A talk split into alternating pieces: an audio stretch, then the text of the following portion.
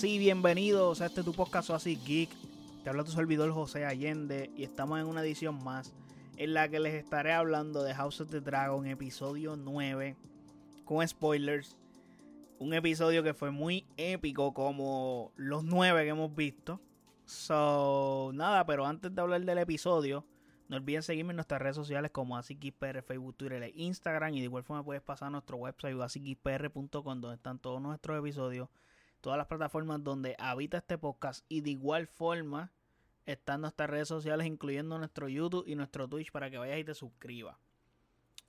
Habiendo dicho eso, tengo que decir que qué pelota de episodio, señores. Qué pelota de episodio. Qué bestialidad. O sea, esta serie sigue manteniendo ese ritmo y ese nivel alto en la historia. O sea, esta historia está extremadamente muy bien contada.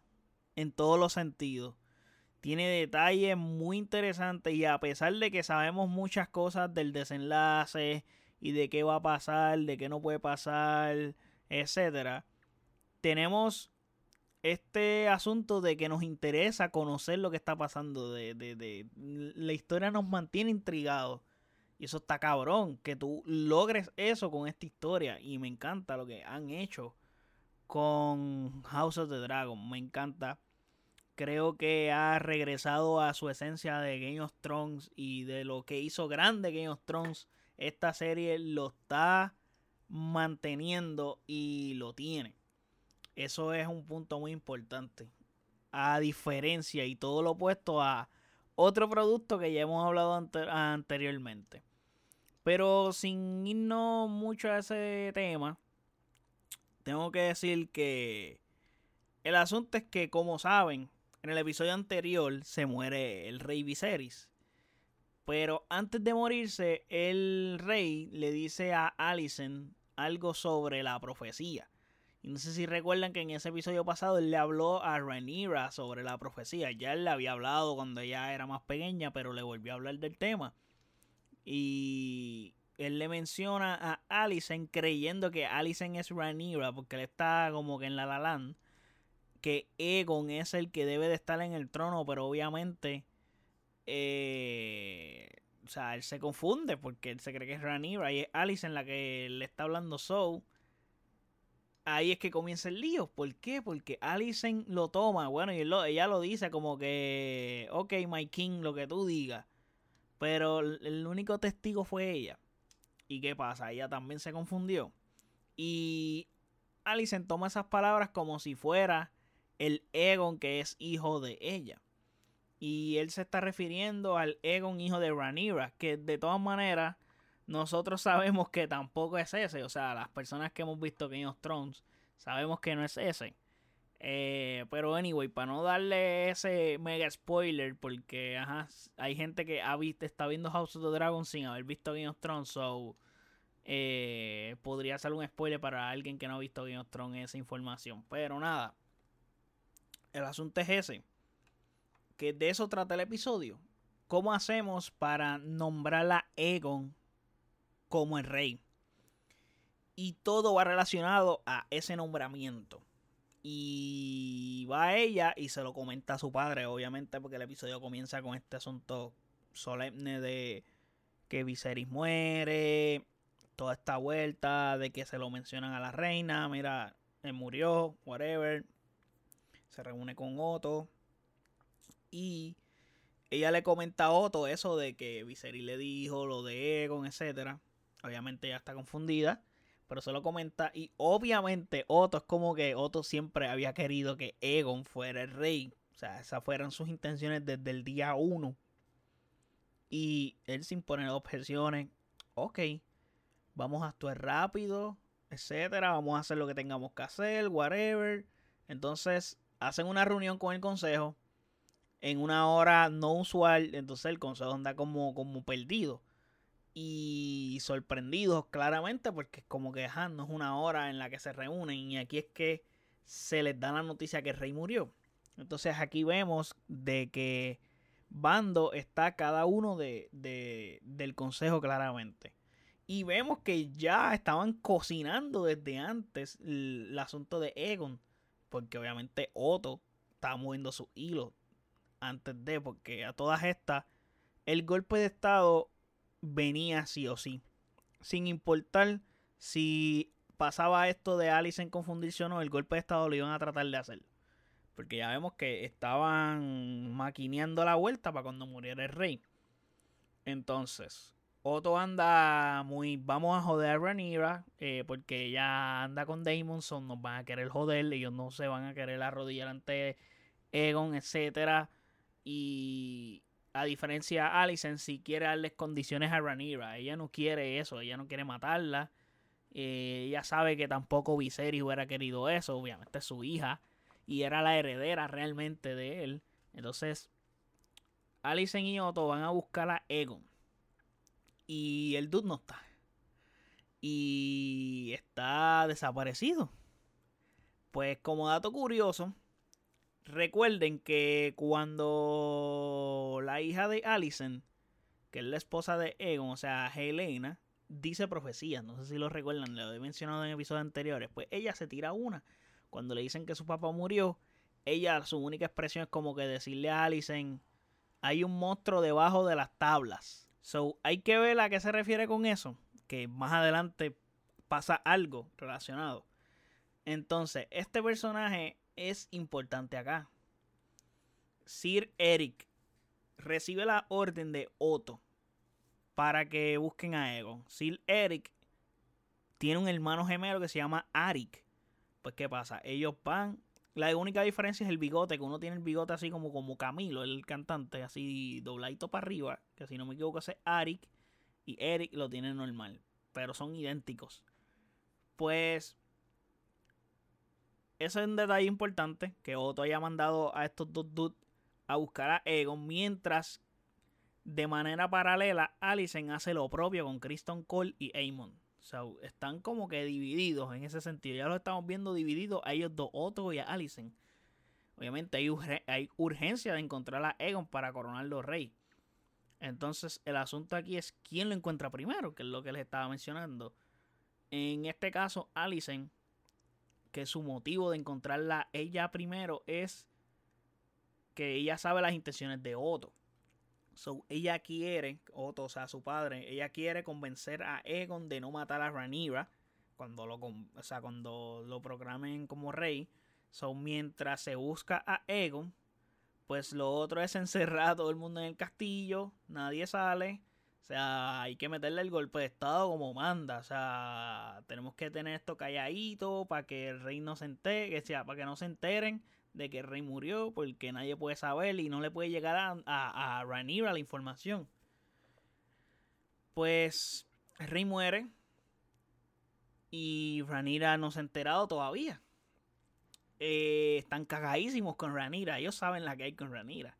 Entonces, pues quieren ganar tiempo a la vez para encontrar a Egon y ponerlo en el trono rápidamente. Entonces, Otto Hightower reúne a todos los Sir y los señores de Westeros para que tomen una postura. Entonces, aquí tienen que jurar lealtad por su nieto Egon, porque va a ser el próximo rey. Y recuerden que toda esta gente ya habían tomado la decisión de, eh, de lealtad a Rhaenyra, que era la heredera al trono. Y ahora hay complicaciones porque todos ellos están como que no queremos hacer esto ahí. Obviamente, la mayoría se inclina, pero lo hacen con disgusto, intimidados y como amenazados. A diferencia de dos personas que dicen que no lo harán y obviamente se los llevan, pero tú sabes que los van a matar. Es como que eh, o, o, te inclinas o te inclinas. Este, este dude, Lord Caswell, que si no lo recuerdan, lo había mencionado en el episodio anterior, él fue el único que recibió a Rhaenyra en el castillo y fue el único que le dijo a Rhaenyra cuando Rhaenyra acabó de, de, parir como que, ah, necesitas ayuda en algo.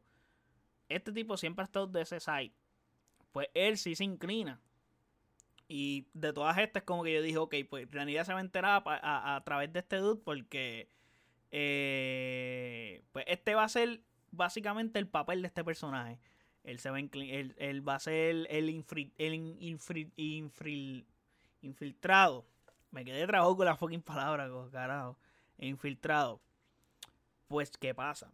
él intenta salir del castillo lo más pronto posible para avisarle a Ranira, pero por culpa de Lord Laris, la pierna jodía, boom, eh, lo pillan a Lord Caswell y se lo limpian. Paralelamente, Alicent va a visitar a Rhaenys, que también está en el castillo todavía, porque Rhaenys no se fue. Porque, ok, no sé si recuerdan, Ranira tuvo esta conversación con Alicent. Después que pelearon todos sus hijos, ella le dijo a Alicent, ok, yo me voy a ir. Porque, y Alicent, pero acaban de llegar y así, yo me voy a ir, pero yo los voy a llevar a todos y voy a virar yo sola con mi dragón. Don't worry. Pues está bien. Pues, ¿qué pasa? Pues Rhaenys no, Rhaenys se había quedado. Rhaenys se queda, pero se quedó sola porque ella no andaba con Baela. Baela estaba, se fue con Rhaenyra y con Daemon y todo eso, y ese combo. Para allá, para Dragonstone. Pues eh, está encerrada porque tampoco puede salir. O sea, como que tenemos, esta, la tenemos que tener de nuestro bando. Pues Alicent va a hablar con ella. Ya que también la tiene básicamente secuestrada para convencerla que la apoye, etcétera, le dice cosas como que, ah, tú debiste de tener el trono, tú sabes, eh, la hipocresía pura. Y Rhaenys como que, ah, ¿te crees que sabes esto, lo otro? Y la pone hasta a dudar, le dicen una como que, y tú no te has mirado a ti sentada ahí. Porque al final del día nosotras somos las que aconsejamos a los reyes. Y estamos todas rodeadas de hombres. Y no mintió. Ella es muy sabia, pero obviamente ya no quiere ese puesto, ya no le importa. Y nada, pues ahí, de ahí pasamos a la búsqueda de Egon. Que está los gemelos Eric y Arik, que entran a un lugar curiosamente... Hay una pelada de niños, bien extraña, le dejan crecer las uñas, los dientes, se los afilan y pelean algo asqueroso realmente. Y son nenes de 9, 10 años. Y supuestamente Egon se pasa ahí. Allí vimos un bastardo de Egon. O sea, es como que literalmente es un hijo de Egon. Tiene todas las características de un Targaryen. Probablemente hay muchos más bastardos porque Egon eh, no es este tipo fancy. A él le gustan las sirvientas, le gusta ese tipo de cosas y viola y no es una persona de bien realmente. Entonces, eh, encuentran a Egon, los gemelos, obviamente a través de mis áreas y información que ya le pasa a Otto, etcétera, porque ya tiene escondida a Egon, whatever. Pues los intercepta este, nada más y nada menos que Griston Cole y Aemon. Y aquí tienen como una batallita, pero la batalla más bien la tiene Arik con Kristen Cole. Eric ni pelea porque Aemon se va a perseguir a Egon. Porque Egon eh, no quiere ser rey. O sea, él andaba escondido, se quiere escapar. Él no quiere ser rey. Le dice incluso a, a Aemon como que, ah, yo tengo un barco para escaparme. Y Aemon, como que, pues está bien. Como que en su mente, como que está bien. Yo, yo te ayudaría a que te vayas. Porque en verdad, Aemon tiene el asunto. Aemon tiene toda la apariencia de Daemon. Él no, o sea, él sí quiere estar ahí él sí ha estudiado, él sí se ha preparado, él sí ha sido, ha combatido, ha practicado, whatever. So él, sí se siente que puede estar ahí. A diferencia de Egon, que no ha tomado ningún interés de querer estar ahí, pero pues por ser los firstborn son, pues ya saben, tiene que estar ahí. Pues en este asunto de que está combatiendo Arik y Mr. Kristen Cole pues el señor Eric deja básicamente a su hermano solo. So, detalle importante, lo dejó solo. Para que vean. Y más adelante le explicaré por qué, pero nada. Vamos al mambo. Alicent hablando con Otto. Pelean básicamente, discuten que los dos buscan buscaron a Egon por sus propios modos o vías, como que mandamos a personas diferentes a buscarlo. Y Alicent ahí le explica a Otto como lo que les mencioné. Que ella quiere darle unos acuerdos a Rhaenyra para que se incline ante Egon, para que ella lo acepte como rey sin matarla, cosa que pues, Otto no está de acuerdo, Otto quiere matarla. Entonces Kristen Cole será el comandante de la Guardia Real y que mañana Egon, o sea, en el momento que está pasando la escena, mañana Egon será coronado como el rey de los siete reinos con todo y corona de Egon el Conquistador, muy importante. Le van a dar la espada de Viserys junto a la daga de acero Valirio que dice la profecía de Egon el Conquistador también. Luego de eso, Alicent pues va a acostarse y en esas que se encuentra Lord Laris. Y aquí está la escena yo creo que más perturbadora del episodio. Y asquerosa a la vez, como que ah, espantosa en verdad. O sea, este dude le, le dice a, a Allison como que le va pasando información como que mira, tú sabes, aquí tenemos unos chotitos, unos sapitos que pasan información y la sacan para afuera. Y Otto se ha beneficiado de eso, él lo sabía hace tiempo y él ha utilizado recursos de eso, whatever. Y en ese proceso, como que para él seguir hablando, ella va y se sube el traje, le enseña los pies con las medias, después se quita las medias y le enseña los pies así pelados y el tipo termina masturbándose, tocando, ella bien, mirando de los pies a ella. Y tú, what the fuck qué perturbadora esta escena. O sea, es como que he depravado este tipo, que enfermo, wow, que tiene ese fetiche. O sea, no, no. O sea, en serio. en serio, no, no puede ser. Y oye, oye, los pies de ella se ven muy bonitos, pero. Eh, coño, depravado. O sea, no, no. Se ve asqueroso. O sea, eso, eso, eso es asqueroso tener que tocarte mirando los pies a una mujer. ¿Qué es eso? Pero nada el asunto es que mientras eso ocurrió, en la noche, que están, o sea, eso pasó de noche, recuerdan los gemelos, ¿verdad? Que le dije Sir Eric y Sir Arik. Eric que fue el que dejó a su hermano solo, pues Eric entra a la habitación de Rhaenys y se la lleva para escaparse. Ok, ¿qué quiere decir eso? Eric está en el bando, claramente, de Rhaenyra, mientras que Arik está en el bando de Hightower. Entonces, pues, mano, pues en ese asunto de que Rani se está escapando, están cerrando la ciudad. Y ella le dice a, Ari, eh, a Eric, perdón, que necesita su dragón. Y le dice, si tú vas para allá a buscar tu dragón, te vas a joder. No vas a poder escaparte, eso te tienes que ir. Pero no logra escaparse, como que ellos se pierden porque está la multitud y está todo el mundo yendo a este lugar, este templo donde van a coronar a Egon y tiene que estar todo el mundo, todo el reino.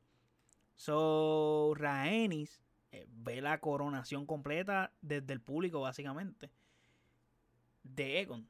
Y hablando de esa escena, está cabrona. O sea, quedó cabrona la escena, quedó muy bien hecha, me encantó todo, el protocolo, está bien filmado, bien dura. En verdad es una escena bastante épica. So, todo el acto ceremonial de la coronación de Egon quedó espectacular, en verdad. Egon está como que no le importa. Eh, pero básicamente llega un punto que cuando él ve que está todo el mundo como que le va a hacer caso, todo el mundo baja la cabeza cuando él los mira y él como que se lo empieza a creer. Y ahí literalmente él coge y levanta las manos así para arriba y dice, ¡boom! Estoy aquí listo, whatever. Entonces en esa mega celebración vemos lo de la profecía, la profecía de Helena. ¿Cuál era la profecía de Helena? Hay un monstruo debajo de las tablas. Que ese monstruo era Meleis, el dragón de Rhaenys, que rompe todo. Y Rhaenys de jinete, o sea, la ama de ella, en una entrada triunfal, espectacular. Rhaenys con armadura y todo, todo se ve en la mar. esa escena está bien cabrona. Y pues ella está literalmente de frente y los ve ahí a todos, ahí facilitos, limbel, así, cherry. Y bueno, bandeja de plata para hacerle un Dracaris y acabar la serie. y tirar por borda todo y que, que nuestros no se acanon pero no pasa, o sea, porque obviamente si eso ocurre, pues se mueren y no hay danza del dragón y todo lo que va a venir pronto. So, obviamente ya no lo hacen. Él como que le susurra, como estilo Jurassic Park, así, que se le mueven los pelos y todas las jodiendas. Dinosaurio a los Jurassic Park, pues así. Y se va claramente a avisarle a Rhaenyra. Obviamente esa escena no la vemos, pero es como que ya le dice como que nos vamos a ver pronto. Y se va, obviamente. Sabemos que le va a avisar a Rhaenyra. Así que esto fue lo que pasó en el episodio 9 de House of the Dragon. Un mega episodio en el que fue muy importante todo lo que se construyó aquí. Eh, y toda la información que recibimos de este episodio. Entonces, es el penúltimo episodio del season. So, el último episodio de esta temporada la semana que viene, tristemente. Se van a acabar los reviews de House of the Dragon hasta que salga la segunda temporada. Pero nada, he estado disfrutando muchísimo esta serie. Creo que es la serie número uno que he visto en el año. Para mí, top uno. No hay break. Eh, no creo que el último episodio cambie la decisión de toda la serie. Porque la serie está completita, bien hecha. Todo el Season 1 está bien hecho y bien ejecutado. Sí tiene sus detalles, pero está muy cerca de la perfección para mí y está excelente. Y eso me ha generado una gran alegría, una gran satisfacción. Y he disfrutado estar viendo esta serie. O sea, es como que anhelo cada domingo ver cada episodio y eso está súper brutal y excelente. Aparte que genera una gran conversación más que... Y una conversación positiva. So, eso está excelente para mí. Pero espero que les haya gustado este review, gente. Eh, espero sus comentarios de qué les pareció este episodio. Qué les parece lo que va a pasar. Qué esperan para el próximo episodio. Todo eso lo quiero saber y que me lo digan en los comentarios para saber sus teorías, sus impresiones, etcétera. So, y obvio, en el próximo episodio veremos a Ranira uniéndose con su gente y con sus aliados. So, todo ese tipo de cosas van a ser bien interesantes para la semana que viene. Así que no olviden seguirme en nuestras redes sociales como AsiKPR, Facebook, Twitter e Instagram. Y de igual forma puedes pasar a nuestro website asikpr.com donde están todos nuestros episodios. Todas las plataformas donde habita este podcast, incluyendo nuestro YouTube y nuestro Twitch, para que vayas y te suscribas por allá. Así que gracias por el apoyo. Hasta la próxima, llegamos. Bye.